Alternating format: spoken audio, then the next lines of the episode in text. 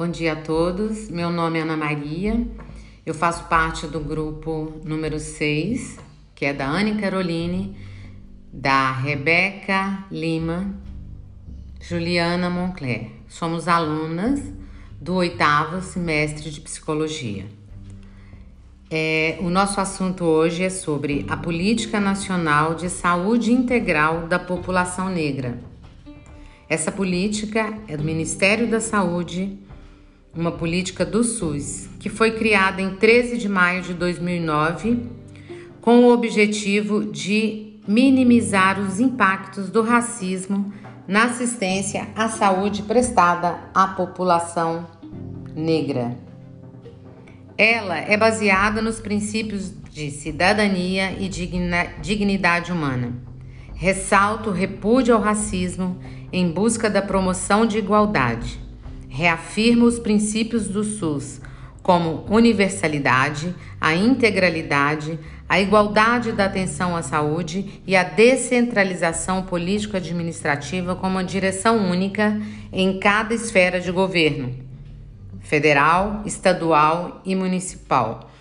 E aí, dentro de cada esfera dessas, são implementadas ações de saúde para a população negra sendo nos estados um espaço consultivo de gestão participativa, de fortalecimento do controle social, de discussão e orientação de estratégias voltadas para a equidade.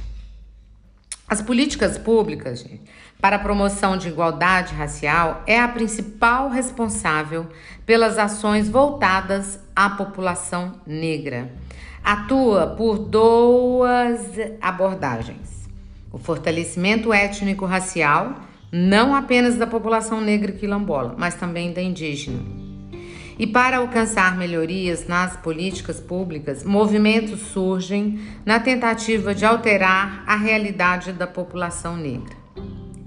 E aí vem uma situação que é extremamente difícil para todo o nosso país e principalmente para a população negra. O mercado de trabalho ainda é um dos espaços de maior desigualdade racial. Há grandes profissionais negros, mas não têm visibilidade. No Brasil, pasmem, a taxa de desemprego entre pessoas negras superou a média nacional e a desocupação entre a alto declaração de negros é superior ao que se declaram brancos. E o IBGE, na sua última pesquisa de 2019 e publicada em 12 de 11 de 2020, agora mesmo, semana passada, mostra que 69,3% dos brancos ganham mais que pretos e pardos e que o Brasil é o nono país mais desigual do mundo. Temos que mudar.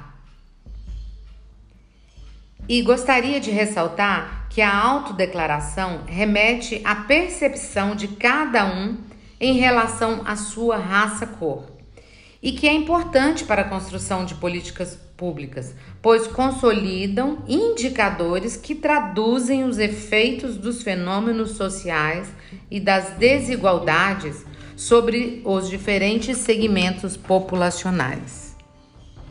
Portanto, é necessário ao poder público investir na prevenção, com foco na educação, na cultura, no direito à cidadania social e no acesso de políticas de assistência social nos Centros de Referências de Assistência Social, os CRAs, e Centro de Referência Especializada de Assistência Social, CREAS, dentro dos, dos estados.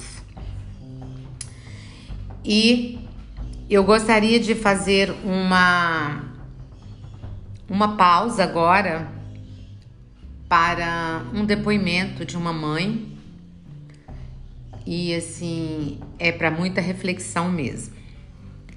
Abre aspas. Quando a gente não tem essas políticas públicas, os nossos filhos são captados por outro tipo de política, inclusive sendo recrutados pelo tráfico. Fecha aspas. Lamento de uma mãe sobre seus filhos. E apesar das políticas de promoção de equidade, a população negra e quilombola tem um diferente acesso à saúde. Sabe que, gente? Devido ao nosso processo histórico que escravizou a população. A abolição trouxe liberdade, sim, mas não garantiu os direitos básicos. E agora, dia 20 de novembro, Dia Nacional da Consciência Negra no Brasil, comemorado ou comemorado, lembrado, né? O dia da morte de Zumbi dos Palmares, que foi o último líder do Quilombo dos Palmares. E vejam só, a população brasileira com 53,7% formada pela população negra, pretos e pardos. E mesmo a partir da publicação dessa política, o Ministério da Saúde reconhece e assume a necessidade da instituição de mecanismos de promoção da saúde integral da população negra e do enfrentamento ao racismo institucional no SUS. E para finalizar, apesar das medidas existentes em torno do racismo vigente, ele é praticado pelos indivíduos na esfera pública. É na esfera pública que ele vai se constituir como fonte de privilégios, o que impede o cidadão de cor preta ser atendido no serviço público. Não é apenas o racismo do servidor, é a legitimidade que ele encontra para agir dessa maneira. A realidade é drástica e a demora em transformá-la é paga com vidas. Muito obrigada, tenham um bom dia. Em seguida, vamos passar um vídeo para vocês com uma música muito significante.